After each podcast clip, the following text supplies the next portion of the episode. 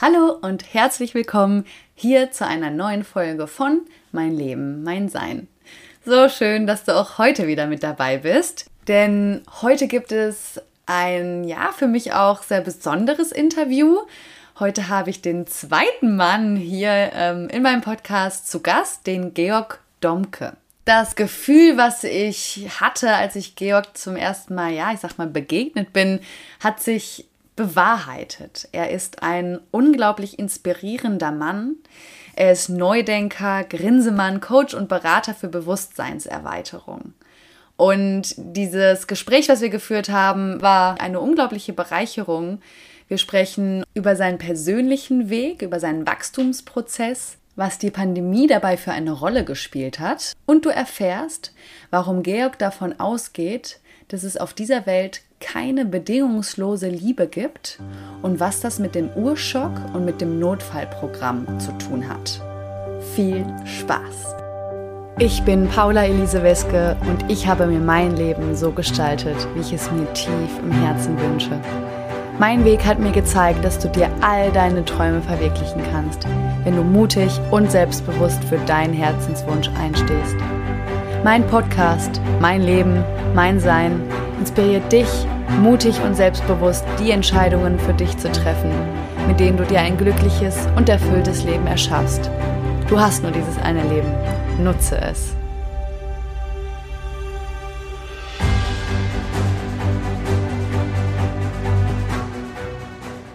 Hallo, lieber Georg. Hallo, meine liebe Paula. Ich freue mich so sehr, dich heute hier in meinem Podcast zu haben. Und vor allem auch, weil du der zweite Mann jetzt hier bist. Ich habe ja hauptsächlich Frauen bei mir zu Gast und deswegen ist es auch für mich was ganz Besonderes, heute hier ähm, ja auch eine männliche Energie begrüßen zu dürfen. Und ähm, ja, für die Zuhörer vielleicht ganz kurz. Georg und ich, wir haben uns auf ganz kuriose Weise kennengelernt. Und zwar vor äh, ja, einigen Tagen oder Wochen, also ist gar nicht, gar nicht lange her. Und ähm, über Instagram auch. Äh, da sieht man mhm. mal wieder, was da alles entstehen kann. Und es äh, war eine Verbindung da. Ich habe irgendwie gespürt, äh, cooler Typ, spannender Typ, was der mitbringt. Ähm, den würde ich total gerne hier in meinem Podcast äh, zu Gast einladen. Und heute sitzen wir hier gemeinsam. Und lieber Georg, ich weiß noch gar nicht viel über dich, eigentlich kaum.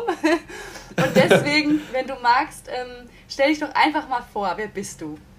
Ja, also, ich bin Georg, ich komme aus Leipzig, ähm, habe mich jetzt vor kurzem als Coach und Berater selbstständig gemacht, war die letzten sechs Jahre selbstständig als Musiker, als Profimusiker. Das heißt, ich habe äh, vorrangig äh, privat gespielt bei Hochzeiten, Geburtstagen und so weiter.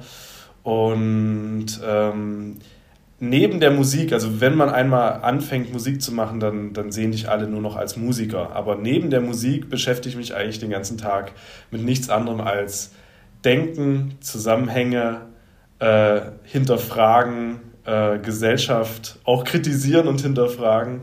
Und dann hatte ich den Impuls, daraus mehr zu machen, weil ich jetzt mit der Musik auch ähm, sonst stagnieren würde. Also jetzt die, die, das, was ich jetzt aufgebaut habe, das Projekt, was ich da jetzt als Leistung bringe, kann ich nicht noch einen draufpacken. Da hatte ich jetzt Lust, einfach was Neues auszuprobieren, eine neue Herausforderung, neues Projekt. Und dann habe ich gesagt, mache ich das, was ich eh den ganzen Tag mache, kann ich quasi mich dem Coaching, und das ist einfach der Rahmen, den ich dann gewählt habe, um mich meinen Gedanken und meinen Gefühlen hinzugeben, um damit zu arbeiten, äh, dass ich dann diesen Rahmen gewählt habe. Genau. Mhm. So kurzer, kurzer Abriss dazu.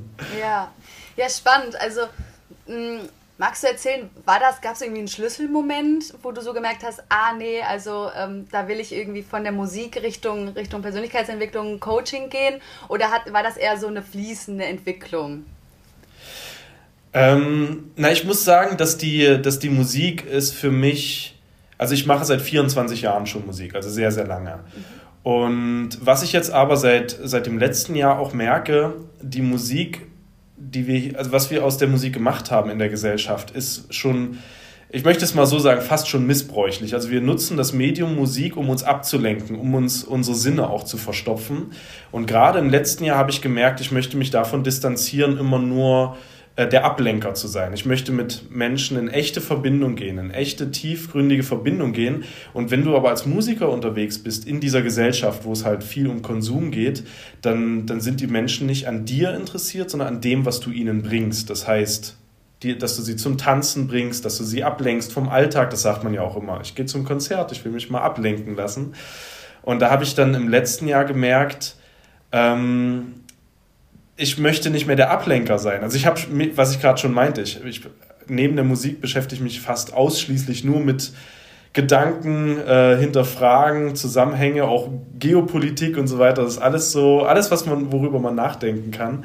Und da habe ich gemerkt, ich würde gern nicht nur ablenken, sondern ich würde auch gerne was verändern in der Welt, indem ich meine Gedanken auch mitteile und nicht nur im stillen Kämmerlein mache mhm. und dann, wenn ich rausgehe, nur der Ablenker bin, alles schön äh, herrichte, dass alle sich wohlfühlen und bloß nicht anecken, keine Konflikte. Und das ist ein großer Unterschied. Also das sind diese zwei Sachen. Äh, Musik ist für mich, das, das Problem liegt nicht bei der Musik selber, sondern was wir daraus gemacht haben. Und der Schlüsselmoment war, ähm, kam tatsächlich durch Corona. Also bis 2019, also 2019 war ein grandioses Jahr, grandioses Jahr. Da hatte ich sehr, sehr viele Aufträge mit der Musik. Und dann brach das 2020 natürlich dann total ein. Ähm, und den Stopp habe ich auch gebraucht. Also wenn das so weitergelaufen wäre, dann, äh, dann hätte ich den Stopp nie selber gefunden, sondern ich hätte Auftrag an Auftrag einfach äh, genommen. Dann kam Corona, äh, Zwangspause und dann habe ich gemerkt, äh, das ist schön. Lass mal, lass mal diese Zwangspause auch nutzen und da hat sich so viel verändert dadurch auch, ähm, durch, dass, ich, dass ich dann einfach mal auch aus diesem Tun rauskommen konnte. Und das war so ein, ein Aufhänger, mich mal anderen Dingen zuzuwenden. Mhm. Ja, ich finde es so spannend, dass du, ähm, dass du beschreibst, was durch Corona passiert ist. Das war bei mir ja ähnlich. Also durch Corona, äh, also ohne Corona würde ich heute hier nicht sitzen. Ich, ja. ich weiß tatsächlich nicht, was, was, wie, das, wie mein Leben verlaufen wäre. Deswegen ganz spannend die Frage an dich. Ähm, was hat diese Phase ähm, mit dir gemacht? Also dieses aus dem Tun mal herauszukommen und oft ist es ja auch so dieses ähm, auf sich ähm, oder zu sich zurückgeworfen werden, ne? Oder auf sich allein, also so ein bisschen so, ah, okay, ich muss mich jetzt auf einmal mit mir auch beschäftigen, ne? Das, das war ja, ja. oft, das war ja in dieser Corona-Phase auch sehr, sehr präsent. Was, was hat das mit dir gemacht? Also erstmal hat es mich auch mit dem Thema Angst nochmal in Verbindung gebracht. Mhm. Also das, was uns dann um die Ohren gehau gehauen wurde, die ganze Zeit. Die ganzen Infos, ähm, das hat mit mir auch was gemacht. Ich habe mich vorher sehr sattelfest gefühlt tatsächlich mit meinem ganzen Hinterfragen, ähm, weil ich das vorhin auch meinte mit der Geopolitik. Ähm, wir sprechen in der Familie sehr viel über Politik, um nicht über Gefühle reden zu müssen. Das ist so eine Ablenkungsmethode. Oh, das, okay, ja, ja. ja, ja. Deswegen kenne ich mich mit Politik ganz gut aus, aber notgedrungen. Also äh, deswegen war ich quasi, was, was, das, ähm, was politisch passierte, auch ähm, in der Corona-Zeit, oder auch davor, dachte ich sattelfest zu sein, aber dann nochmal in dieser Zeit direkt auch mit Ängsten konfrontiert zu sein. Mit Ängsten vor Krankheiten, Ängsten vor Regeln und so weiter und so fort. Das war tatsächlich auch eine interessante Erfahrung, weil ich dann gemerkt habe, ja, okay, sattelfest vom Kopf her, aber ich darf mit dem Gefühl noch nachziehen. Also im Kopf sattelfest zu sein, Dinge zu verstehen, ist das eine, aber das verkörpert zu haben, ist noch was anderes. Das habe ich dann auf jeden Fall gemerkt. Und was ich noch gemerkt habe, war, dass ich, ähm, ich habe dazu dann immer gesagt, ich habe eine gute Vorarbeit geleistet, weil ich dieses Alleine-Sein, ähm, auch das war am Anfang komisch, nicht mehr alles tun zu können. Aber ich äh, bin davon nicht ganz so äh, runtergezogen worden, wie es manch anderen vielleicht getroffen hat, der viel öfter Partys braucht oder sowas. Ähm, das war noch so eine Sache, die ich dann gemerkt habe bei Corona äh, es ist gut, wenn man mit sich alleine klarkommt. Das ist immer ein gutes Fundament äh, für sehr, nicht nur für die Situation Corona, sondern für generell, dass wenn du nicht abhängig bist von anderen Menschen, dass du jeden Tag jemanden um dich brauchst, dass das auch was Gutes ist, alleine sein zu können. Das habe ich dabei auch gemerkt. Ja. ja, ja. Ja, und da wären wir ja auch wieder bei dem Punkt Ablenkung. Ne? Also so ein bisschen das, was du auch von der Musik äh, erzählt hast, dass wir uns einfach so schnell und so lange auch immer haben berieseln lassen, immer, mhm. waren immer im Konsum, immer im Außen, also ne, ich rede jetzt gerade immer, immer, immer, ist natürlich nicht der Fall, aber ähm, ja. das habe ich auch bei mir halt mh, sehr stark wahrgenommen und noch mal in der Corona-Zeit anders betrachtet, so krass, so, Paula, du hattest gerade irgendwie die nächsten sechs Monate durchgeplant. Wann hättest du ja. dir denn mal den Raum gegeben zu überlegen, was willst du jetzt in dieser wichtigen Lebensphase ähm, was willst du, ne? was willst du für dein ja. Leben? Also sich wirklich mal Raum zu geben, solche Fragen für sich ähm, zu beantworten oder dem näher zu kommen. Und das war auch für mich ja. so ähm, einfach der, der Schlüssel in dieser Zeit und dieses große Geschenk, weil sonst ich hätte das ja so getaktet alles weitergemacht. Und das ist ja parallel so ein bisschen auch zu dir, wo du sagst, du hättest dann einen Auftrag nach dem nächsten einfach weiter angenommen. Genau, genau. Das ist ja auch als Selbstständiger so, dass du die Angst hast, wenn du jetzt mal einen Auftrag absagst, dass die dieselbe Person im nächsten Jahr nicht nochmal fragen wird. Mhm. Und dass dann so ein Zugzwang quasi entsteht und das wäre einfach so weitergegangen. Ich meine, es war natürlich auch ein Beweis dafür, dass das funktioniert. Also mit der Musik, das muss man tatsächlich auch erstmal schaffen, damit Geld zu verdienen. Ja. Aber ähm, die, die Gesellschaft vor Corona 2019 war so heiß gelaufen, das war überall ein absolutes Überangebot. Ähm, das musste crashen. Da, da musste, jetzt kann man ne, darüber spekulieren oder fragen, was war davon inszeniert und was davon nicht. Ne? Da gibt's ja, äh, scheiden sich ja so die Geister. Aber irgendwas musste kommen. Ob inszeniert oder nicht, ob es die Krankheit gibt oder nicht, das ist gar nicht die Frage. Es musste irgendwas kommen, damit man eine Notbremse kommt. Ne? Ja. ja. Und das, äh, sonst wäre bei mir ja, sonst hätte ich einfach die ganze Zeit Vollgas gegeben und da wäre ich seelisch, energetisch ähm, und spirituell wäre ich auf der Strecke geblieben, tatsächlich, ja. Deswegen, also ich bin sehr froh, in dieser Zeit jetzt auch zu leben, ähm, dass da äh, jetzt die Chance entstanden ist, auch in die Tiefe zu gehen, weil ich hätte, ich hätte nur weiter funktioniert, tatsächlich, ja. Und wie genau bist du dann wie ist dein Weg weiter verlaufen? Also wie genau hast du so diese, ähm, ja, die Pandemie für dich genutzt und diese Chance gesehen? Wie, wie können wir uns das vorstellen? Wie ging es dann weiter? Also erstmal bin ich ganz schön hart in den Widerstand gegangen. Also ich konnte das alles nicht so wirklich wahrhaben, weil ich das auch gerade meinte, ich will damit keine Stellung beziehen, jetzt wegen, ne, wo man sagt, existiert, existiert nicht, aber ich bin erstmal in den Widerstand gegangen, zu sagen, jetzt kommt so ein Riesending auf uns zu, wo man sich nicht mehr frei bewegen kann. Das heißt, ich habe erstmal im Außen die ganze Zeit nach Schuldigen gesucht und habe ah. gesagt, äh, ne, Politik hier, Menschen dort, irgendeiner muss jetzt die Schuld haben dafür, dass ich, mich, dass ich mich gerade nicht mehr frei bewegen kann, jetzt wo gerade auch das mit der Musik läuft. Natürlich war ich auch ein bisschen frustriert. Die ja, Erkenntnis, ja. dass das schön ist mit der Zwangspause, kam erst ein bisschen später. Äh, erstmal war ich natürlich frustriert, weil gerade das so am Laufen war, dass da dann so ein Keil reingetrieben wurde. Ähm, das, das war so das erste Jahr, 2020. Da habe ich erst so Widerstand, dann war im Sommer ja auch, dachten alle, okay, jetzt wird es wieder lockerer. Dann kam der zweite Widerstand, der, der zweite Lockdown. Äh, war ich auch ganz fest und dachte so, ah, ich halte das jetzt einfach aus und, und äh, will mich vor allen Dingen nicht verändern. Ich bleibe auf Anschlag, damit, wenn es losgeht, ich wieder Vollgas reingehen kann. Und dann zog sich aber der zweite Lockdown immer länger.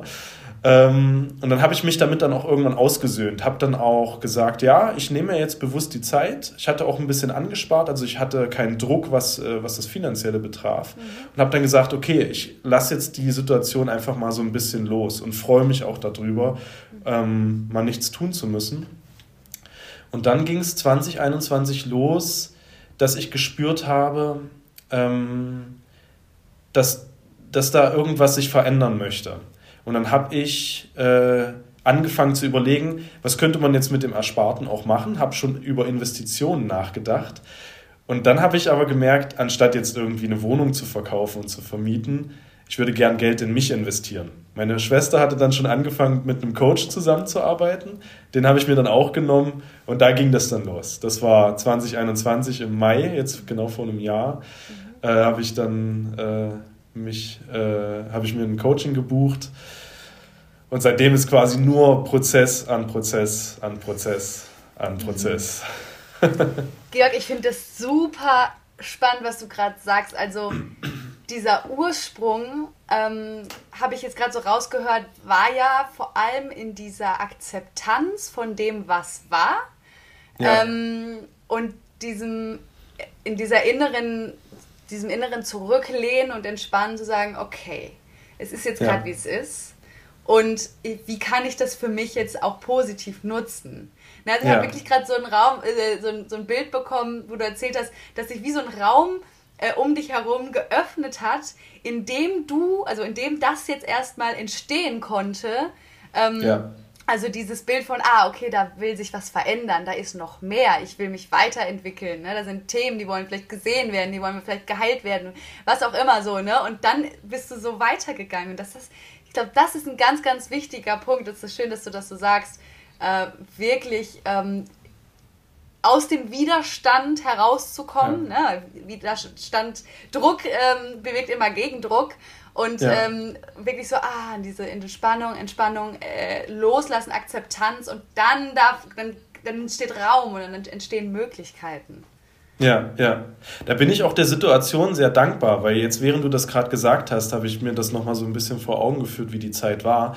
Weil wenn der, wenn der zweite Lockdown zum Beispiel kürzer gewesen wäre, wie sie es anfangs gesagt hatten, das ging ja eigentlich erst von November bis Dezember 2020 war ja so die, dieser krasse Lockdown, damit wir äh, Weihnachten alle zusammen sein können, war ja, glaube ich, so die Ansage.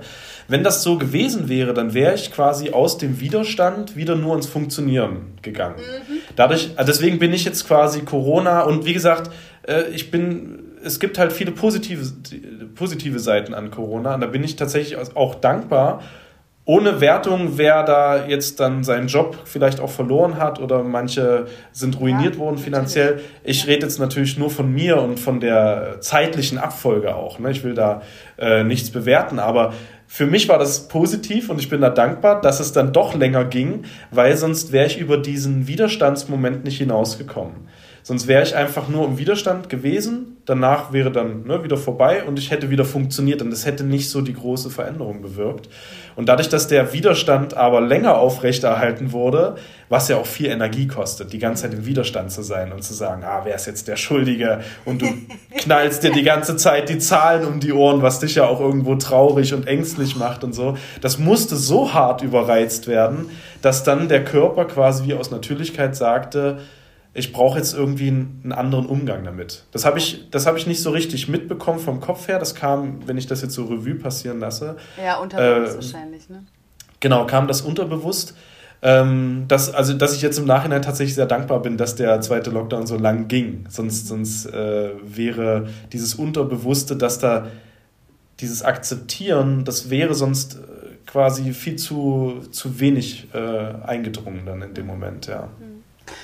Und wenn du so drüber nachdenkst, ähm, wie du es dann geschafft oder ne, wie es dazu gekommen ist, dass du dann dieses Loslassen geschafft hast oder diese Akzeptanz, hm, denkst du, dass es das so war, weil es einfach so anstrengend für dich war oder irgendwann so nicht mehr haltbar war, dass es dann einfach anders werden musste?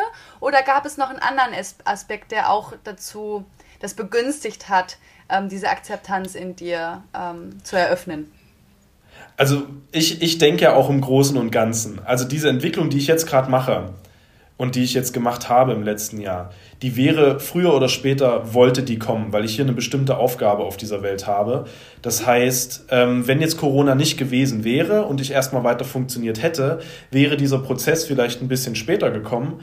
Aber diese Entwicklung, die ich gerade mache, die wäre irgendwann hätte die auf der Agenda gestanden, weil das, das notwendig war für das, was ich jetzt tue.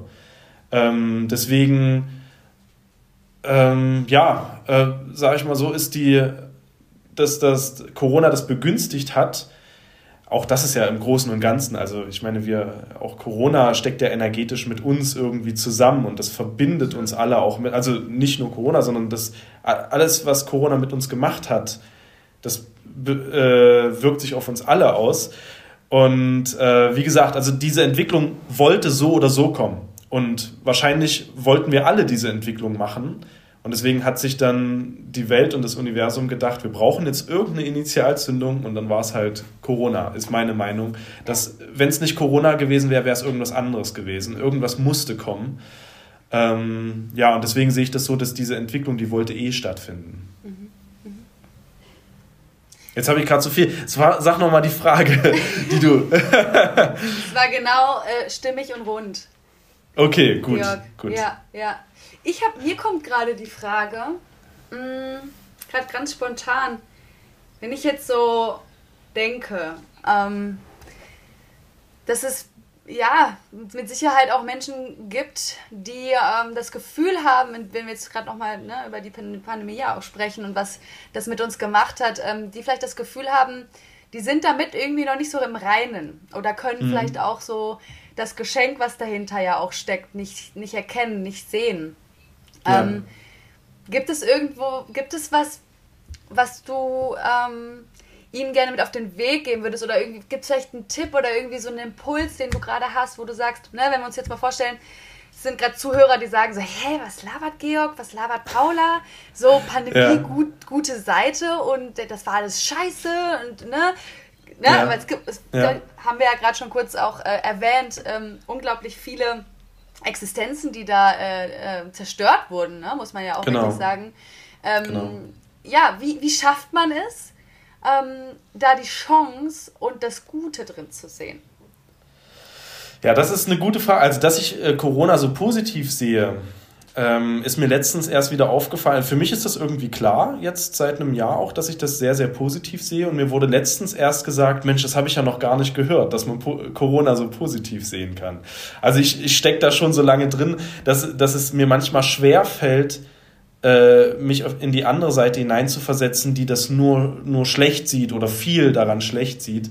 Ähm, aber ob man jetzt Corona nimmt oder, oder andere Sachen, wenn wir über Entwicklung sprechen, wo, wo andere Menschen eher noch im Widerstand sind und äh, ne, sich im Kreis drehen, ähm, da gehe ich, geh ich empathisch ran, was mich jetzt betrifft, in, äh, wenn ich mir diese Menschen angucke. Weil früher war ich im Widerstand und dachte, Mensch, entwickelt euch doch mal weiter, ist doch gar nicht so schwer zu verstehen und so weiter. Mhm. Ähm, aber jetzt gehe ich empathisch ran, dass ich verstehe, diese dieses im Widerstand sein oder Dinge schlecht zu sehen, das hat einen wichtigen Grund vom Nervensystem auch, weil das die Menschen davon abhält, zum Urschock, zum Ursprung ihrer, ich sag mal, äh, Gespaltenheit zu gehen, weil da viel Gefahr ist. Also als der Urschock war, hätte man ähm, körperlich daran auch sterben können. Deswegen hat sich ein Notfallprogramm im, im Körper äh, gestartet und dass, dass dann die Menschen, die Corona negativ sehen oder generell im Widerstand sind mit, keine Ahnung, Regierung, Mitmenschen, mit sonst was, dass dahinter dieses Notfallprogramm steht, was ihnen früher das Leben gerettet hat. Das, das ist so meine Grundlage von meinem Denken.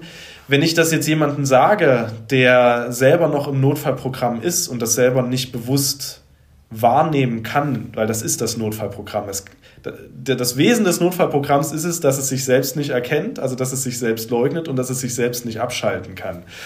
Wenn man das jetzt jemandem nur kognitiv sagt, dann kann der damit ähm, mit den Worten erstmal nicht viel anfangen. Aber ich glaube, dass die, die Schwingung, die ich dabei rüberbringe und die Energie, das ist das Wichtige. Ähm, weil jetzt jemanden einfach zu sagen, versuch's mal umzudenken, sieh's mal positiv. Das könnte zu noch mehr Widerstand führen, habe ich das Gefühl. Deswegen finde ich meine Arbeit gerade so mhm. wichtig, mhm. da nicht mit Worten, also natürlich äh, drücke ich vielen Worten aus, aber es geht vor allen Dingen auch um, um die Energie, die ich rüberbringe, dass ich dann versuche, den Menschen zu zeigen, mhm. euer Widerstand, den ihr in euch tragt, der hat einen guten Grund, das macht euer Körper nicht umsonst. Ähm, vielleicht ist das der Tipp, den ich dazu sagen kann. Auch, wie gesagt, Worte dann einfach nur so zu hören, wie in so einer Art Vortrag, ist weniger, als wenn man jetzt im Coaching über Fragen äh, den Menschen wirklich dazu bringt, mal zu, äh, zu schauen, was er wirklich braucht und was er wirklich möchte im Leben. Aber deswegen, da kann ich den Tipp nur geben, der Widerstand, in dem diese Menschen sind und dass sie äh, mit Corona äh, eher was Schlechtes verbinden, hat einen wichtigen und positiven Hintergrund. Wow. Georg, da hast jetzt was rausgehauen, ne? Freut okay, mich. Okay, ja. Um das also, mal kurz, äh, um das mal kurz so zu umreißen, was in mir da vorgeht, wenn ich das, äh, wenn ich darüber nachdenke, ja. Ja. Ich finde dieses Thema wirklich unglaublich ähm, interessant. Also erstmal so vielleicht jetzt nochmal, um abschließend die Frage so zu beantworten, ähm, okay, das, was da gerade abläuft, ne? du, du nennst es Notfallprogramm, diese, dieser Widerstand, ähm, den man spürt, ähm, der hat einen Grund. Der ist da ja. aus, einem, aus einem Grund und der hat auch eine Funktion. So. Ja. Und diese ja. Funktion ist an sich hilfreich, ne? Also ähm, ja. die Grundidee dahinter, so habe ich dich verstanden, ist natürlich schon, dass es was Hilfreiches ist. Genau. Mhm. Genau, das einfach nur, um das mal abzukürzen. Also als Tipp. Selbst wenn man die Zusammenhänge noch nicht versteht, wenn man jetzt nicht eins zu eins weiß, ne, was ist der Urschock, warum Notfallprogramm und so weiter, einfach die Info, pass auf, dein, dein Körper, was er dir da zeigt, das hat einen Gr Grund, auch wenn du den gerade nicht kennst, aber es gibt einen Grund. Und das ist nicht sinnlos und das ist kein Zufall. Ich glaube, das kann schon helfen. Selbst wenn man den noch nicht sieht und versteht den Grund, ähm, ist das schon eine Info, mit der man, glaube ich, ein bisschen Entspannung hervorrufen kann. Mhm, mhm. Und dennoch würde ich super gerne da mit dir einmal ein bisschen tiefer reingehen und wirklich, ja, ähm, ja ähm, weil es auch für mich eine ganz, ganz spannende Idee ist, wo ich, äh, ich glaube, das war auch so dieser, ähm, wie soll ich das sagen, vielleicht so diese Brücke zu dir, als wir uns mhm. kennengelernt haben, wo ich sagte, okay, das ist ein ja. ganz spannendes Thema, wo ich gerne mehr darüber äh, sprechen würde. Deswegen vielleicht die Frage an dich, ähm, warum äh, entwickelt sich ein Notfallprogramm? mega spannend. Das ist nämlich genau mein Hauptthema, auf das alles fußt. Also, ein Notfallprogramm ähm, entsteht so, dass wenn ein Gefühl stattfindet, ähm, ich mache dann gerne den Vergleich, äh, ich nehme jetzt mal ein Reh, das über die Landstraße läuft und fast angefahren wird von einem Auto. Also es wird nicht angefahren, ist nicht tot, sondern das Auto kann noch bremsen. Und das Reh erleidet einen Schock in dem Moment. Ne? Hat gesehen, ich hätte jetzt gerade fast sterben können. Und dieser Schock hat einen, hat einen gewissen Energiegehalt. Und wenn dieser, dieser Energiegehalt verkörpert wird, muss die Energie irgendwo hin. Das Reh ähm, kann in so einem Moment abzittern.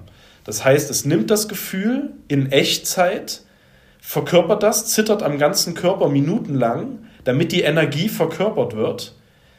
Und dann ist es auch okay. Dann hat es ein paar Minuten lang gezittert, hat den Schock abgezittert und kann danach weitergehen. Beim Menschen ist es so, es gibt auch Momente, in, äh, in denen der Mensch auch abzittern kann. Das nennt man so, glaube ich, im Fachjargon mit dem Abzittern. Ähm, aber der, der menschliche Körper hat sich noch was anderes einfallen lassen, eine andere Alternative zu dem Abzittern. Also es geht, wie, wie gesagt, darum, es gibt einen Urschock, auf den können wir gleich noch eingehen, weil das ist so ein Tabuthema, was viele nicht äh, gerne haben wollen. Aber das können wir erstmal nur kurz, wie das Notfallprogramm entsteht und dann, was meiner Meinung nach äh, der Hintergrund dazu ist. Also es gibt einen Urschock, auch im Menschen dann das Gefühl, wenn der das verkörpern würde, weil er nicht abzittert in dem Moment, würde ihn diese Energie umbringen. Es wäre dann einfach zu viel Energie. Und damit das nicht passiert und weil die Alternative Zittern gerade nicht gewählt werden kann, weil der Mensch vielleicht in dem Moment motorisch nicht in der Lage ist zu zittern, weil er sich nicht bewegen kann, macht der Körper was ziemlich Spannendes. Er nimmt das Gefühl, spaltet das von sich ab, nimmt also diese Energie auch und versteckt die ganz tief in sich. Ganz tief. Irgendwo in der Schatzkiste, äh, wo wir nicht Zugriff drauf haben. Dann kommt der Kritiker auf den Plan, der innere Kritiker. Also die, die sich mit Persönlichkeitsentwicklung beschäftigen, kennen den Begriff vielleicht auch schon. Das ist der, der immer sagt, ach, du bist scheiße, das muss besser werden und so weiter. Und der hatte eine ganz wichtige Aufgabe, dieses Gefühl und diese Energie dieser Ur, des, des Urschocks, das zu leugnen und dich davon fernzuhalten. Das heißt, da kommt dann diese Diskrepanz zwischen Verstand und Herz. Das Herz wollte dieses Gefühl fühlen, weil das Herz einfach dafür da ist, alles zu spüren. Wenn es das aber getan hätte, wäre es daran gestorben. Deswegen wurde Verstand und Herz voneinander getrennt und der Verstand, um uns zu schützen, sagt, nein, das Gefühl gab es gar nicht. Du brauchst gar nicht danach suchen. Das bildest du dir alles nur ein. Und das ist das Notfallprogramm. Das heißt, dass wir per se unsere Gefühle, unseren Gefühlen misstrauen, was ja vielen so geht. Die sagen, ich habe zwar ein Bauchgefühl, aber das kann irgendwie nicht stimmen. Die wollen vom Verstand her Dinge entscheiden, obwohl immer unser Bauch entscheidet. Hm. Ähm, und das ist das Notfallprogramm, dass quasi der Verstand den Gefühlen misstraut, ist das Notfallprogramm, weil eigentlich es geht nur um dieses Urschockgefühl, das nicht gefühlt werden soll, weil daran wären wir gestorben. Und deswegen kann das Notfallprogramm nur ganz oder gar nicht machen und deswegen misstraut es erstmal generell per se jedem Gefühl. Und dann sind wir die ganze Zeit nur im Kopf und äh, laufen quasi wie gespalten durch die Welt, ähm, misstrauen uns selbst und den anderen, weil überall, wo Gefühle äh, sein könnten, steht ja auch die Gefahr, wenn ich das Gefühl, jetzt irgendein normales Gefühl fühle, dass dann irgendwas in mir sagt, okay, wenn wir das jetzt gerade fühlen konnten, da könnten wir auch uns das da unten nochmal angucken. Und das will der Verstand ja nicht, der will uns davor ja schützen, weil er nicht weiß, dass wir jetzt nicht mehr dran sterben würden. Dass wir jetzt als erwachsene Menschen würden wir nicht mehr dran sterben. Das Notfallprogramm, wie gesagt, geht davon aus, wir würden immer noch dran sterben. Äh, Notfallprogramm kann sich, wie gesagt, nicht selber abschalten, weil dann wäre es ja kein Notfallprogramm. Ne? Dann hätte es uns nicht das Leben geschützt. Genau. Ah, also erst erst also, erstmal erstmal ich bin sitze gerade hier so und denke ja, krass, geil. Red weiter. Also ich habe das gerade so richtig, also super einleuchtend, ne, an der Stelle. Voll ich finde das super, ähm, super stimmig, super, ähm, ja, also ich höre dir zu und denke so, ja, voll, Ganz klar. Ja. Also, ne, ähm, vieles, was du, was du beschreibst, ähm, sind Prozesse, die in Coachings äh, schon ja auch stattfinden. Aber ich finde das nochmal ja. spannend, so diese, diese Perspektive von dir da jetzt ähm, nochmal ja. ähm, neu zu entdecken und auch wirklich so mit Begriff, mit diesen Begrifflichkeiten zu arbeiten, Notfallprogramm und Urschock, auf den wir jetzt gleich noch, ich bin schon ganz gespannt, äh, zu sprechen kommen. Und das finde ja. ich ist, äh, ja, ist, macht auch, hat einfach vielleicht auch nochmal eine andere Möglichkeit, ähm, an diese Themen heranzugehen und auch wieder an der Stelle eine Akzeptanz dafür zu schaffen, dass es, dass es da ist und dass es halt jedem so geht und dass es hilfreich war. Und dass, wenn wir uns entscheiden dafür, ähm, daran was zu verändern oder wir einfach merken, okay, das ist jetzt, dieses Notfallprogramm ist, glaub, ist wahrscheinlich jetzt gerade in meinem Leben mir nicht mehr besonders nützlich oder hilfreich. Ähm, ja. Das wär, wird auch noch eine Frage sein, die ich dir dann stellen werde, wie man es dann schafft, ähm, da eben dieses Notfallprogramm vielleicht äh, ähm, ja, zu, zu, entdecken, zu sehen oder ähm, zu verändern, ähm, mhm. neu auszurichten, was auch immer. Aber da kommen wir gleich ja. drauf. Genau, sehr gerne, ja. Freut mich auch sehr, weil das, das, ist, das ist nämlich genau nur kurz dazu. Deswegen ist es auch wichtig, dass es so viele Coaches gibt, weil jeder wählt seine Worte. Ne, am Ende sprechen wir schon irgendwo über dasselbe, über dieses Thema, dass da ein Notfallprogramm ist, was uns irgendwie blockiert, das uns zu Zombies macht und so weiter. Aber jeder wählt so seine Worte und ich bin ich fühle jetzt deutlich mehr als noch letztes und vorletztes und vorvorletztes Jahr, mhm. aber ich habe immer noch eine sehr analytische und pragmatische Ausdrucksweise, glaube ich. Und das holt andere eher ab, die noch, die noch nicht so viel mit Spiritualität zum Beispiel zu tun haben und eher so technisch denken. Mhm. Und deswegen ist es wichtig, dass es auch so jemanden gibt wie mich, der Gefühle so pragmatisch ausdrückt. Wunderbar. genau, deswegen Absolut, ja freut, deswegen freut mich sehr, also dass das dann auch so, so rüberkommt und auch nicht nur zu kalt oder zu trocken klingt, sondern auch äh, nachvollziehbar ist, ja. Ja, ja und, und tatsächlich, wie du es gerade schön beschrieben hast, auch ein hilfreicher Ansatz, glaube ich, für viele. Ne? Gerade so die, ja. die so viel mit einfach ja, generell emotionalen Begriffen äh, genau. oder Spiritualität einfach äh, nicht so viel anfangen können, ne? was ja auch völlig Richtig. in Ordnung ist. Also das ist dann einfach genau. vielleicht nicht der richtige Zugang für denjenigen oder diejenige. Genau, genau. Ja. Und dann ist vielleicht die Arbeit mit mir ein bisschen einfacher, als weil, weil jemand, der pragmatisch ist und denkt, ich vertraue lieber der Wissenschaft als meinem Gefühl zum Beispiel, der hat natürlich ähm, dann eine gewisse Barriere, um in die Tiefe zu gehen. Und dann könnten solche Worte vielleicht helfen, dass so jemand abgeholt wird, dass es ihm auch was bringt, in die Tiefe zu gehen. Ja. Ha, wie schön. Ja, das ich einfach gerade so richtig. Ja, okay. Dann so würde ich jetzt gerne zum Urschock. Bin schon ganz Urschock. aufgeregt, wie als äh, wie fühle ich mich denn gerade? Ich wollte gerade sagen, wie in der Schule, was stimmt ja überhaupt nicht. In der Schule war ich nicht besonders äh, aufgeregt. Irgendwie eher, wenn ähm, irgendwie jetzt was ganz Spannendes passiert. So. Ja, ja. ja hau, hau, raus. Was ist der Urschock? Wie entsteht der? Warum ist der da? Was hat der, äh, was bringt der mit? genau, also der Urschock. Wir tänzeln die ganze Zeit drumrum also nicht wir jetzt im Gespräch, sondern generell so als Gesellschaft, sind wir sehr lange drumherum getänzelt, ähm, weil das äh, ein Tabuthema ist, was sich hinter einem sehr gängigen Thema versteckt. Also auch da vom Notfallprogramm super schlau. Es äh, lenkt uns mit dem ab, was eigentlich das Problem ist. Nämlich, das Wort ist Liebe. Und ich äh, mache es mal noch ein bisschen spe äh, spezifischer. Bedingungslose Liebe. Das Fehlen der bedingungslosen Liebe ist der Urschock. Und wir laufen hier durch die Gesellschaft, gucken Hollywood-Filme, ne, Titanic, Romantik, mm Beziehungen hier, Beziehungen da, Häuschen bauen hier, Häuschen bauen da. Wir reden die ganze Zeit über Liebe. Das Wort wird inflationär missbraucht, aber eigentlich weiß keiner so richtig, was es ist. Und wenn wir, wenn wir dann die Frage stellen, hattest du eine gute Kindheit? Haben deine Eltern dich geliebt? Dann, ja, ja, war alles schön, war alles schön. Aber mal in die Tiefe zu gehen, was das wirklich bedeutet, bedingungslose Liebe, und was es bedeuten würde, wenn sie da ist oder was es bedeutet, wenn sie nicht da ist, das darf jetzt in unsere Systeme eindringen, dass wir das mal hinterfragen dürfen. Ähm, weil ich habe auch lange, ich habe auch, ich habe so lange mich um dieses Thema, also ich, für mich ist das schon seit 2016 Thema. Aber das so rauszuhauen, da haben wir uns ja über den Post von Robert Gladitz auch gefunden. Ähm, das wird jetzt gerade. Jetzt, jetzt kommt das in der Community an. Wir müssen dieses Thema einfach auf den Tisch packen. Ähm, genau, also für mich sieht das so aus. Kind wird geboren, guckt der Mama ins Gesicht. Ich will damit jetzt nicht alle Mütter reinreißen, sondern ich nehme die Mama jetzt einfach mal so als Symbol.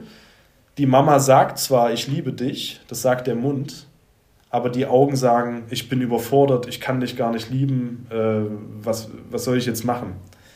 Und diese Diskrepanz könnte den Säugling umbringen. Dieses Gefühl, dass er sich der Liebe der Mama nicht sicher sein könnte, das ist der Urschock, meiner Meinung nach, mhm. der der da ist.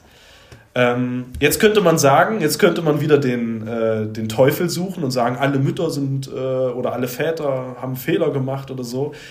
Da bin ich jetzt dieses Jahr noch auf den nächsten Schritt gekommen. Ich glaube, dass das Universum ähm, das extra installiert hat, dass bis jetzt keine bedingungslose Liebe ähm, möglich war, damit ein Motor für Entwicklung da ist. Weil wenn du leidest, Buddha hat ja schon gesagt, Leben ist Leiden damit du ein Leben lang leidest und versuchst, dieses Leid wegzubekommen, dabei entwickelst du dich ja, muss ja Leid erstmal installiert werden. Und dann kommen wir hier also, dann kommen wir also hier, um mal noch einen draufzupacken, gehen wir mal ins Spirituelle. Wir kommen also hier als äh, ähm, unsterbliche Seele, haben uns entschieden, auf die Erde zu kommen, ähm, in einem Körper uns äh, zu manifestieren um gewisse Erfahrungen zu machen. Und als unsterbliche Seele, die wir im Universum unsere Kreise ziehen, da ist ja alles Glückseligkeit, alles ist schön. Aber wir wollen mal die Erfahrung machen zu leiden. Wenn du, wenn du im Fluss bist als unsterbliche Seele, kannst du nicht leiden, weil du nichts anfassen kannst. Und damit du auf die Erde kommst und genau diese Erfahrung machen kannst, wurde quasi das installiert, dass bedingungslose Liebe fehlt, ist so meine Meinung, um das mal ein bisschen größer noch zu fassen und nicht dahinter nur das Böse zu sehen, sondern dass das auch einen Grund hat. Ja. ja. ja. auch da wieder die Sinnhaftigkeit drin zu sehen und zu sagen, dadurch entsteht erst die Möglichkeit zu wachsen und sich zu genau. entwickeln genau. als menschliches Wesen hier auf diesem Planeten. Genau. Würdest du, denn, ähm, also würdest du die Hypothese aufstellen, dass es auf diesem Planeten nie ähm, bedingungslose Liebe gibt? Also meine Meinung ist, ähm, dass dieser Planet äh, unterschiedliche Phasen erlebt hat. Also dass es mal eine Zeit lang äh, bedingungslose Liebe gab, da würde ich auch gerne äh, mit dem Finger auf die Heiden zum Beispiel zeigen, die ganz anders in ihrer Gemeinschaft gelebt haben, als wir jetzt äh, in, der, in der neuen kapitalistischen Welt. Dass da bedingungslose Liebe schon existiert hat, so im gemeinschaftlichen Sinne. Und dass, dass es quasi einfach verschiedene Phasen gab, dann, dann hat diese Zeit mal aufgehört. Jetzt gab es die Zeit des Leidens, damit wir zum Beispiel sowas erfinden wie als Endkonsequent wie das Internet, dass wir uns beide jetzt gefunden haben. Hätten wir ohne dieses jahrtausendelange Leiden vorher nicht gehabt, weil es dann das Internet, weil, alles, was erfunden wurde, dass der Standard immer höher wurde, war eigentlich ja irgendwo dafür da, um uns besser zu fühlen. ohne mit dem Finger in die Wunde zu gehen. Wir haben auch da die ganze Zeit das Thema mit der bedingungslosen Liebe umkreist, wollten aber, dass es uns besser geht. Dann gab es das Auto, die Waschmaschine, das Telefon und so weiter. Immer wurde irgendwas erfunden, damit es uns besser geht. Und am Ende gibt es jetzt sowas wie Technik, Internet, die Möglichkeit der Vernetzung. Jetzt gibt es eine ganz neue Art der Vernetzung. Jetzt können wir uns mit dem Thema wieder auseinandersetzen. Dafür brauchte es vorher diese Kette der Entwicklung. Ist mein Gedanke dahinter. Mhm. Ja. ja. ja, total spannend. Und vielleicht ja. an der Stelle, was glaubst du, wie es weitergeht oder was so, was so die Zukunft, wenn man jetzt mal bei diesem Bild bleibt, bringt? Ja, ja. Auch da bewege ich mich in der Bubble. Ähm, die, die Welt ist gerade total gespalten. Die eine Seite sagt, es ist alles scheiße, die Menschheit ist am Arsch, es wird nur noch schlecht. Und ich bin auf der Seite, die sagt, jetzt geht's erst richtig los, jetzt wird's richtig geil. Weil die Entwicklung, die gerade zu spüren ist, ähm, also ich denke, dass was jetzt äh, kommen wird, ähm, ob wir das erleben, weiß ich jetzt noch, weiß ich jetzt gerade nicht, also was so den Zeitfaktor betrifft aber es will zu, zurück oder hin wieder zu diesem Gemeinschaftsthema, dass wir brauchen keine festen Definitionen, wir brauchen keine festen Regeln, sondern alle ne, spüren sich untereinander, es gibt gute, tiefe Verbindungen, ähm, dann braucht es auch keine Ablenkung mehr, keinen äh, Ressourcenmissbrauch mehr auf dem Planeten. Also für mich geht diese Entwicklung dorthin, mhm. tatsächlich. Dass durch diese Verbindungen, die entstehen, ähm, die Sinnhaftigkeit, die erkannt wird, Deswegen weniger Verschleiß, weniger Ressourcenverschwendung ähm, und echtes Leben, also gespürt wird. Ja, ja, dass wirklich wahre Verbindung wiederhergestellt wird und Gemeins äh, Gemeinschaft. Genau, mhm. genau. Ja, schön. Das ist und? so, da habe ich keine konkrete Vorstellung, also mhm. ich habe eine Vision, aber das ist so ein Gefühl, was ich dafür ja. habe gerade, ja. Mhm. Und wenn ich nochmal zurück auf den Urschock komme, jetzt hast du ja diese, diese ähm, Situation beschrieben, wenn dein Baby geboren wird, ne? Und jetzt in, in, deinem Beispiel eben zur Mutter kommt und dann diese Diskrepanz von äh, ich liebe dich sagten, sagen meine Worte, aber meine Augen oder mein, meine Energie sagte gerade vielleicht was anderes. Ähm, ja.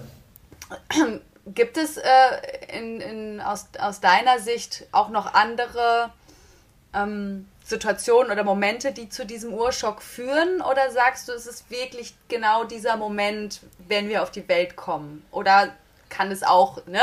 Also äh, kann ja, ja. dann vielleicht im Laufe der Kindheit. Ähm, oder Ur-Urschock ist wirklich so dieses nach der Geburt oder vielleicht im Mutterleib oder davor, ne? Das ist so. Genau. Wie ist so da deine, deine Sicht darauf? Also das ist meine Meinung. Ich bin da sehr konsequent in meiner Denkweise, weil ich ja dahinter auch das Positive sehe. Weil wenn ich Urschock sage, dann denken viele auch an so eine Unfallsituation, ne? dass sie vielleicht im Auto sitzen und da irgendwas war. Aber ich gehe davon aus, weil du die Frage auch gestellt hast, ob wir alle irgendwie oder ob es mhm. die Frage hast du gestellt, ne? ob es dann quasi alle Menschen auf der Welt betrifft. Oder mhm. ob es irgendwie so eine. Und ich, ich gehe immer von der 99%-Regel ran, also dass es 99% der Weltbevölkerung betrifft. Und mit dem Urschock kann ich mir vorstellen, das ist meine Denkweise, das ist die Grundlage meiner Gedanken, dass wenn ich von Urschock spreche, dann dieser. Entweder Mutterleib oder während der Geburt, also wenn der Urschock stattfindet, dann auch schon im Mutterleib. Das ist, äh, ist ja alles ein Prozess.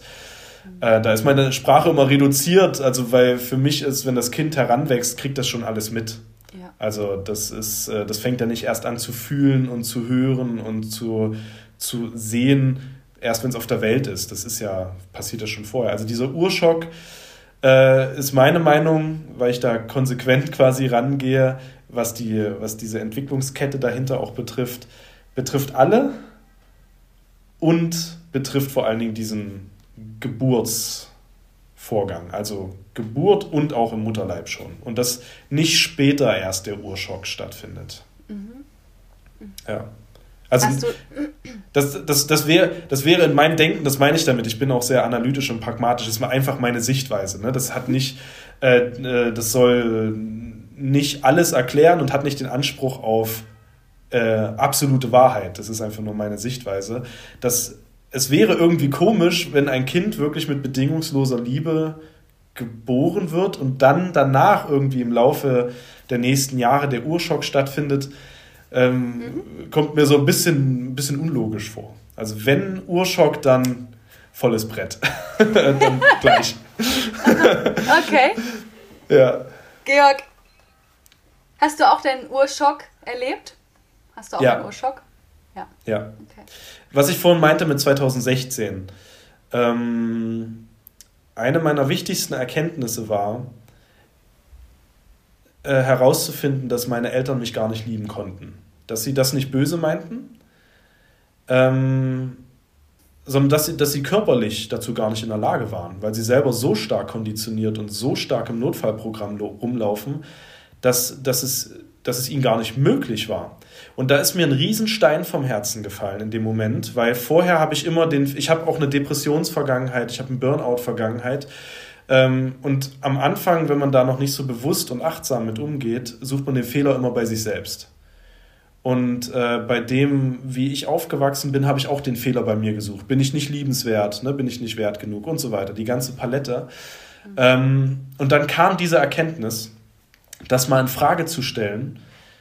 Da kann ich gerade gar nicht genau sagen, wie das kam ähm, oder was genau der Auslöser war. Aber als dieser, diese Info in den Kopf kam, um das mal in die Rechnung mit einzubringen, dann hat es auf einmal einen Sinn ergeben. Weil alles vorher wenn du, wenn du ähm, sehr kalt behandelt wirst in der Familie auch ähm, und wenig Zuneigung und wenig Nähe da ist und diese Info fehlt, dann, dann ergibt es keinen Sinn. Wenn man jetzt sagt, da die bedingungslose Liebe konnte gar nicht stattfinden, dann kann ich jetzt auch die Last von mir nehmen und sagen, dann ist es auch nicht meine Schuld. Dann bin ich auch nicht einfach äh, der, der nicht geliebt werden konnte, weil ich falsch bin oder weil ich doof bin oder weil ich böse bin, dann kann ich diese Gedanken von mir nehmen. Deswegen ist diese, so, ich, ich meine, klar ist die Info für viele erstmal niederschmetternd und die würden sagen, na klar wurde ich geliebt, weil es ist ja ein großes, böses Tabuthema. Aber wenn man die, diese, dieses Thema, diese Info mal in die Rechnung mit einbringt, ähm, kann man viel Last von sich nehmen. Mhm. Und das äh, ist bei mir dann auch so gewesen, ja. Mhm. Und würdest du sagen, weil bei mir kommt jetzt auch so dieser Gedanke von, ah ja, okay, wenn äh, meine Eltern, mein Vater, meine Mutter zum Beispiel diese Liebe ja auch selbst gar nicht erfahren hat ja. äh, als Baby, als Kind, dann ist sie ja auch gar nicht oder er gar nicht fähig, mir das sozusagen zu geben als, genau. als ähm, sein oder ihre Tochter. Ähm, das ist so eins, aber ich glaube, was, was bei dir, schau mal, ob das so stimmig ist, aber was ich von dir jetzt auch so nochmal mitnehme, ist dieses Ja, klar, aber es gibt noch einen drüber oder so diese, dieser, dieser, mh, hm, dieser Grund, dieses äh, sinnhafte, dieses sinnhafte oben drüber noch so, es soll auch gar nicht stattfinden, damit wir eben in diese Entwicklung kommen. Also gar genau. nicht in diesem Kleinen bleiben, sondern auch in diesem Übergeordneten nochmal so, oder? Genau, das ist jetzt auch für mich noch hinzugekommen, weil ich habe eine Zeit lang, also auch nach dieser Info, als ich die in die Rechnung reingebracht habe, habe ich erstmal meinen Wut- und Hassteil erfahren dürfen, also weil ich natürlich auch da wieder dann den Schuldigen suchen wollte erstmal. Ähm, und jetzt sehe ich das aber so, dass ich meinen Eltern dafür nicht böse bin, sondern weil ich es übergeordnet betrachte. Also das, was wir in der Familie gemacht haben, oder wie unsere Kindheit war, sowohl meine als auch die meiner Schwester, als auch die meiner Eltern und meiner Großeltern und so weiter. Das war alles notwendig, damit wir jetzt hier sitzen und ich auf diese Art und Weise diese Nische bediene, die ich jetzt gerade bediene, um auf dieses Thema zu kommen, um, also es geht ja nicht nur um äh, Fehlen der bedingungslosen Liebe, sondern es geht ja auch um Weiterentwicklung, es geht um Potenzial, es geht um Entfaltung. Und damit ich genau diese Worte jetzt wählen kann, hat es davor diese Verkettung gebraucht. Also damit ich das in die Welt jetzt bringen kann. Ähm, also das Universum hat mich nicht umsonst quasi hierher geschickt oder alle von uns natürlich nicht umsonst hierher geschickt. Jeder hat seine Aufgabe, sein äh, Betätigungsfeld, in dem er gut ist, in dem er seine Expertise hat. Und dass gerade meine Familie diese Ausrichtung hatte, war notwendig, damit ich dieses Feld jetzt bedienen kann. Und schau mal, ähm, ich stelle jetzt einfach mal die Frage. Ja. Bin gerade unsicher, aber äh, ich stelle sie einfach mal und du guckst für dich. Ähm, ich weiß ja jetzt, du bist nicht nur Sohn deiner Eltern, sondern du bist auch schon selbst Vater. Genau.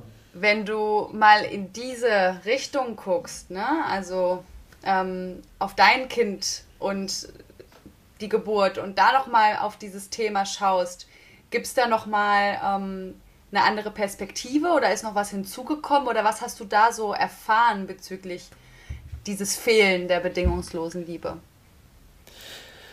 Also was ich mit meiner Tochter vor allen Dingen verbinde, ist auch, ähm, dass sie genau zur richtigen Zeit gekommen ist. Also ich habe das als Mensch und das Wesen, was ich bin, gebraucht, um den nächsten Schritt gehen zu können, um alles das, was ich mir vorher gedanklich aufgebaut habe, verkörpern zu können. Also das, ähm,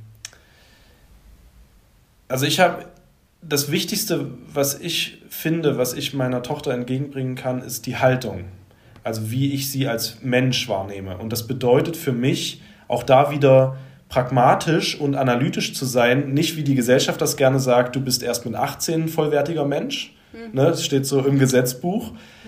Das, das ergibt für mich keinen Sinn. Also entweder wir sind immer vollwertiger Mensch oder gar nicht. Ne? Und deswegen, das, was ich meiner Tochter jetzt entgegenbringe, ist wie, ähm, nicht nur dieses Thema Liebe, ich meine, da darf ich mich jetzt noch ein bisschen ähm, ähm, reinfühlen, weil jetzt nach so einer, nach so einer äh, Erfahrung, wie ich aufgewachsen bin, jetzt so ein Schiff zu haben, sofort bedingungslose Liebe empfinden zu können, das darf erstmal ein Prozess sein. Aber die Haltung, die ich meiner Tochter entgegenbringe, ist, dass ich sie von Anfang an wie einen eigenständigen Menschen behandle. Das heißt, ich habe nicht also ich, ich bin ihr Begleiter, aber ich habe kein Recht an ihr. Das heißt, ich darf ihr nicht meinen Willen aufzwingen. Ich äh, habe überhaupt keine Lust, sie in meinem Sinne zu erziehen. Ich benutze das Wort auch erziehen nicht. Ich habe kein Recht, sie zu erziehen. Sie ist schon ein vollwertiger Mensch, vollwertiger Charakter, vollwertige Persönlichkeit. Nur, dass sie jetzt noch nicht das mit Worten ausdrücken kann, sondern halt nonverbal und ne, wie sie sich bewegt. Und das finde ich ist das Wichtige dahinter.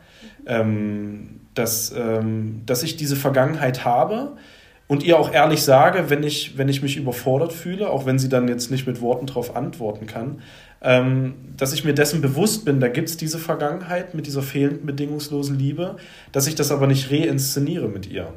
Mhm.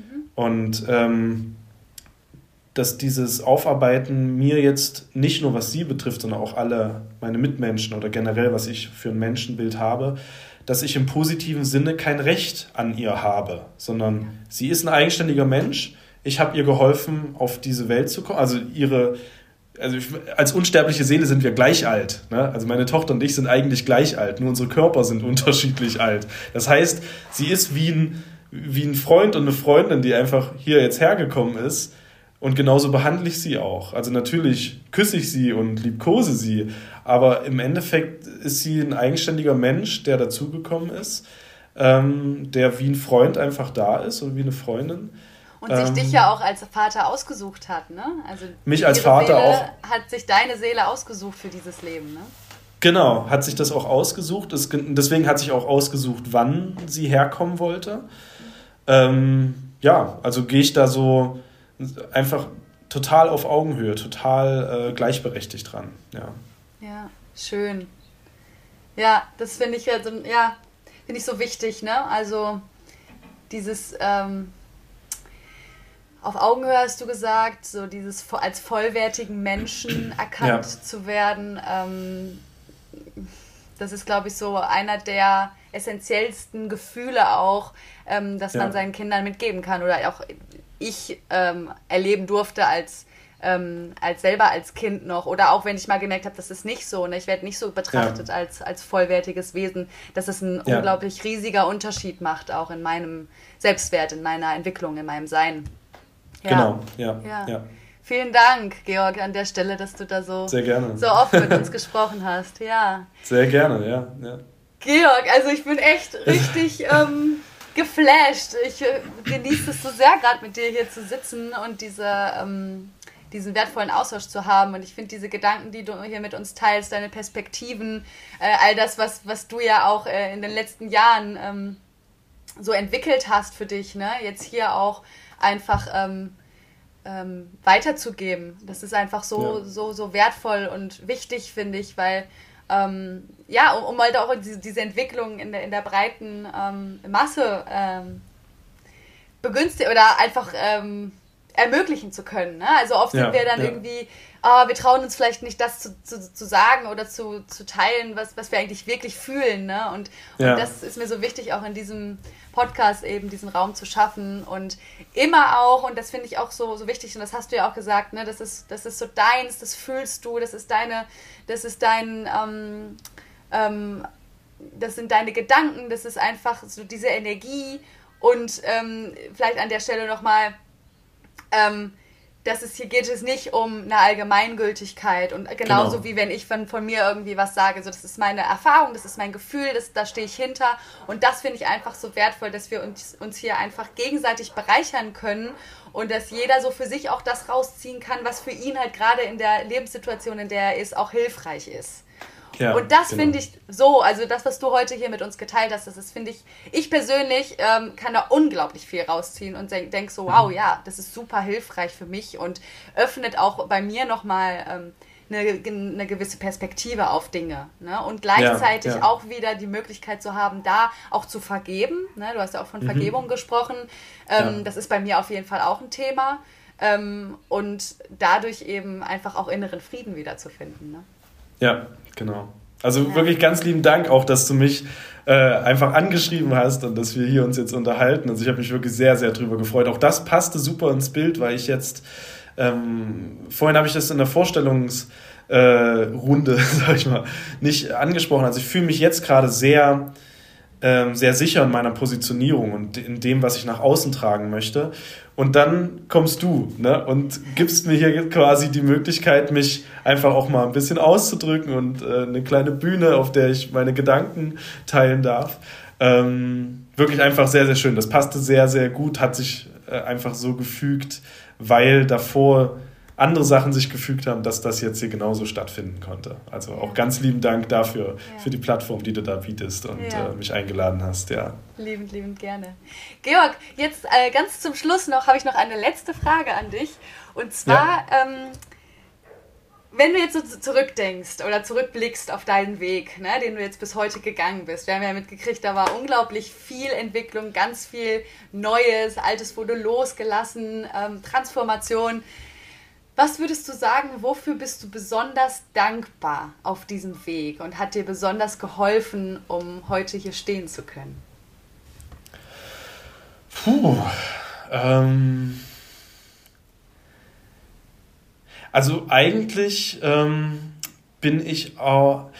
Es sind viele, jetzt im Nachhinein, seitdem ich nicht mehr im Widerstand bin, bin ich auch jeder, jeder negativen Erfahrung in Anführungszeichen dankbar. Kann man, kann man gar nicht so richtig sagen. Also, äh, weil so viel ist. Weil so viel ist. Ähm also ich bin, ich bin dankbar dafür, dass ähm, mein Körper nicht aufgehört hat, Botschaften zu senden. Dass er immer während ähm, äh, dran geblieben ist. Also ich hatte verschiedene Symptome, was ich vorhin auch meinte, mit Depressionsvergangenheit und so weiter. Ähm, dass, also ich bin dankbar, da, wie, wie ausgeklügelt sich das Universum diesen Körper hat auch einfallen lassen, also unseren Körper, den Menschen an sich und die Natur im Einklang ne, mit dem Menschen, dass da, dass da so solche Botschaften gesendet werden, wenn wir sie lesen können dann sind die einfach super wertvoll. Und dass, äh, dass da die, die Körper von uns allen und in dem Fall auch von mir, dass der sich immer wieder was Neues hat einfallen lassen, um immer wieder einen kleinen Stoß zu geben. Zu sagen, okay, jetzt hast du eine Erkenntnis, aber das geht noch tiefer. Kommt die nächste Erkenntnis, nächstes Symptom und so weiter, dann geht das noch tiefer. Und dass, da, dass das so, so akribisch ist, das ist einfach so perfekt. Das ist, äh, also, also die Art und Weise, wie der Körper, also der Körper an sich, nicht nur meiner, sondern der Körper, wie der arbeitet und auch dieses Gespaltensein und so, ich finde es einfach mega genial. Ich weiß nicht, das ist jetzt, weiß nicht, ob das zu allgemein ist, aber äh, das ging mir gerade durch den Kopf. Also, dass ich da ja. meinem, meinem, meinem Körper und also, weil das ist ja wie, ich bin ja Gast auch in diesem Körper. Also diese Seele, die ich bin, ist hier in diesem Körper das hätte ja theoretisch auch ein anderer Körper sein können, aber dass gerade dieser Körper diese Symptome mir geschenkt hat, ähm, im Zusammenhang mit den anderen Körpern, die mich umgeben haben, mit den anderen unsterblichen Seelen, war das irgendwie, äh, ich, ich spreche es mal so aus, als wäre es ein Film gewesen. Es war ein geiler Film, der mich jetzt dazu gebracht hat, auf dieses, als hätte ich den so geguckt, dass ich jetzt auf dieses geile Ergebnis komme. So. so, wo ich sage, so, cool. den habe ich geguckt und dann, ja, das ist eine, das ist eine sehr geile Quintessenz. So, vielen Dank. ja, ja. Ja, und gleichzeitig ja. halt zu merken, ja, so, äh, dein Körper, ne, also äh, einfach ein ganz großer Teil ähm, deiner Seele hier auf, auf dem Planeten Erde, in diesem Leben, in dem du gerade lebst, hat dir einfach so diese Messages äh, geschenkt und immer wieder ja. ähm, für dich oder ne, arbeitet immer für dich. Ja? Unser Körper ja, ist eigentlich immer da, um uns ähm, wach zu rütteln und, und um uns ähm, ja einfach zu zeigen, hey, das läuft vielleicht gerade nicht so cool, ne? Das ist gerade vielleicht, da darf vielleicht wieder eine Balance reinkommen und ähm, und dass du gleichzeitig auch das wahrnehmen konntest, dass du, dass ja. das bei dir angekommen ist. Ne? Also das, ist, das ja. muss natürlich beides sein. Nur wenn der Körper die ganze Zeit irgendwelche Symptome hat, aber, aber wir sind gar nicht empfänglich dafür, dann, dann genau. kommt es nicht zur, zur, zur großen, zum großen geilen Film. Ne? Genau, genau.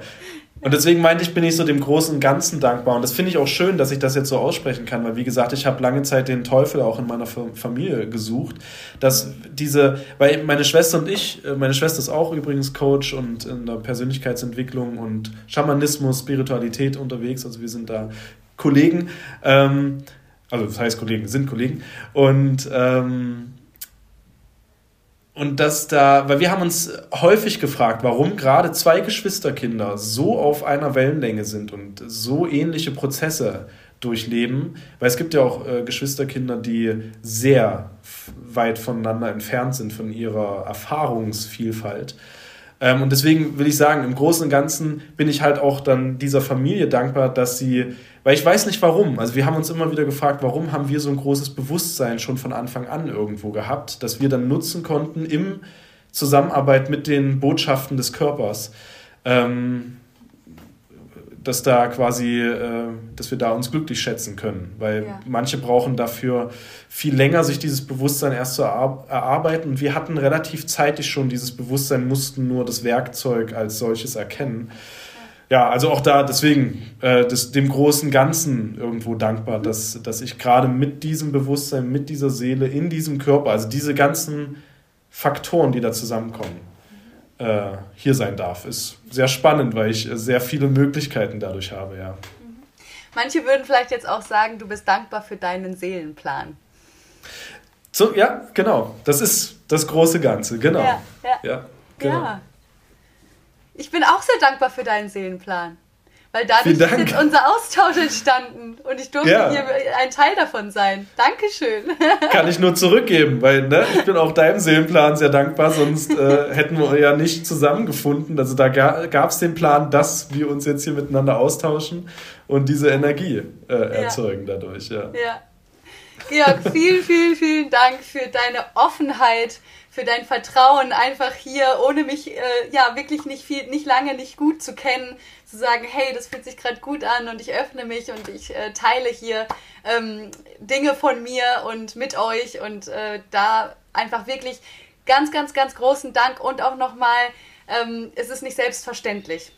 Und das will ich immer wieder wieder ähm, beleuchten und sagen, dass es äh, alles andere als selbstverständlich ist und dass es aber so wertvoll ist, wenn wir es tun. Und ich es so schön finde, wenn Menschen wie du, ähm, wo das Vertrauen da ist und, und so dieses, ähm, ähm dieses Gefühl von auch ich möchte mich mitteilen und ich möchte auch anderen begle andere begleiten auf ihrem Weg äh, da ist. Und das fand ich heute wunderbar und sehr, sehr schön. Vielen Dank dafür. Ganz, ganz lieben Dank. Und da möchte ich einfach nur noch äh, hinterher äh, nachschießen, dass ich bin auch dankbar, das jetzt erfahren zu dürfen, dass es sich gut anfühlt, mich genauso zu zeigen, weil ich habe mich lange Zeit selber dafür verurteilt, wie ich bin. Mhm. Ähm, und jetzt die Erfahrung machen zu dürfen, eben wie mit Menschen, mit dir oder diese Community, die sich gerade so entwickelt, äh, dass ich wirklich, ich fühle mich gerade so locker und leicht und frei und jetzt einfach du sagst, es ist zwar nicht selbstverständlich, das stimmt, und ich spüre aber gerade, wie schön das ist, dieses Vertrauen zu geben und zu spüren und mich tatsächlich jetzt ganz frei äh, geäußert zu haben, ohne irgendwie drüber nachzudenken, ob irgendwas falsch ist, was ich sage. Ja, ja. Genau. genau. Also deswegen vielen Dank für diesen Vertrauensraum, den wir da quasi kreieren konnten und der, ähm, dass du mir ja auch das Vertrauen schenkst, mich einzuladen. Auch äh, wir kannten uns ja vorher gar nicht so gut, dass du mich dann ja eingeladen hast und da ja auch mir einen Vertrauensbeweis entgegengebracht hast. Ja. Lieben gerne.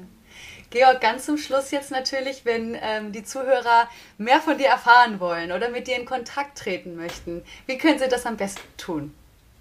Am besten wäre es über Instagram tatsächlich. Ich habe meine Webseiten zurzeit offline, weil ich merke, man braucht in der heutigen Zeit keine Webseiten. Äh, deswegen Georg Domke, also wie der Dom und KE, könnt ihr einfach bei Instagram eingeben. Da findet ihr mich und mein Profil. Ihr findet mich tatsächlich auch bei Google durch meine ganzen äh, Musikprofile. Ihr findet mich auch bei Spotify. Ihr könnt auch da den Namen eingeben. Oh ja, das, das ist ein guter Hinweis, Georg. Das würde ich gerne auch gleich beim Abschluss machen. Genau, das könnt ihr sehr gerne machen. Da kriegt ihr auch noch einen Einblick von mir. Also wie gesagt, die Musik ist gerade nicht so der Hauptfokus. Ich mache noch Musik, aber ihr findet mich tatsächlich auch, wenn ihr einfach meinen Namen bei Google eingebt. Und ja, ähm, weil du das anfangs auch sagtest, äh, du sprichst ja eigentlich eher mit Frauen. Meine Zielgruppe sind tatsächlich auch Frauen, deswegen vielleicht sind wir da auf so einer äh, Wellenlänge. Ähm, ich habe wirklich äh, viele Frauen, mit denen ich in Kontakt bin, mit denen die ich begleiten darf. Und äh, das wollte ich dazu einfach mal noch sagen, mhm. dass das so meine Positionierung als Coach auch ist, ja. ähm, dass ich da als Mann auch viel mit Frauen arbeite. Wie gesagt, ihr könnt gerne meinen Namen eingeben bei Instagram und ja, was, was können, ja, ich glaube, das ist das Einfachste.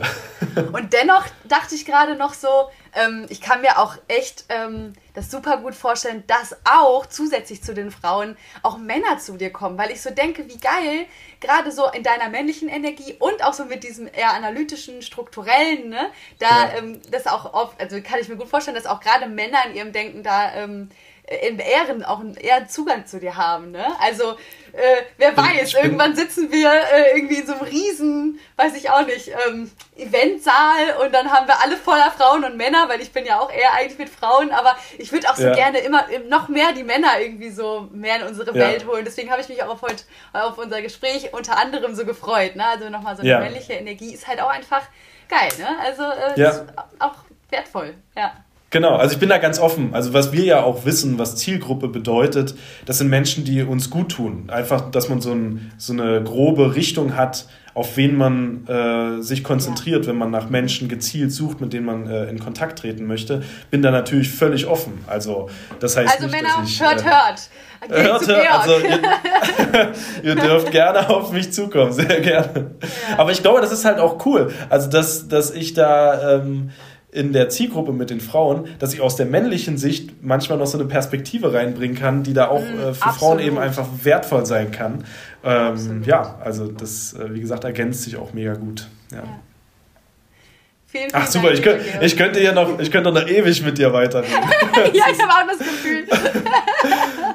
das führen wir vielleicht einfach nochmal fort. Vielleicht bist du, kommst du einfach nochmal. sehr, sehr gerne. Wenn du das möchtest, komme ich sehr gerne wieder in deinen Podcast. Ja. Lieb gerne. Danke, Georg. Vielen Dank, dass ich hier sein konnte. Dankeschön.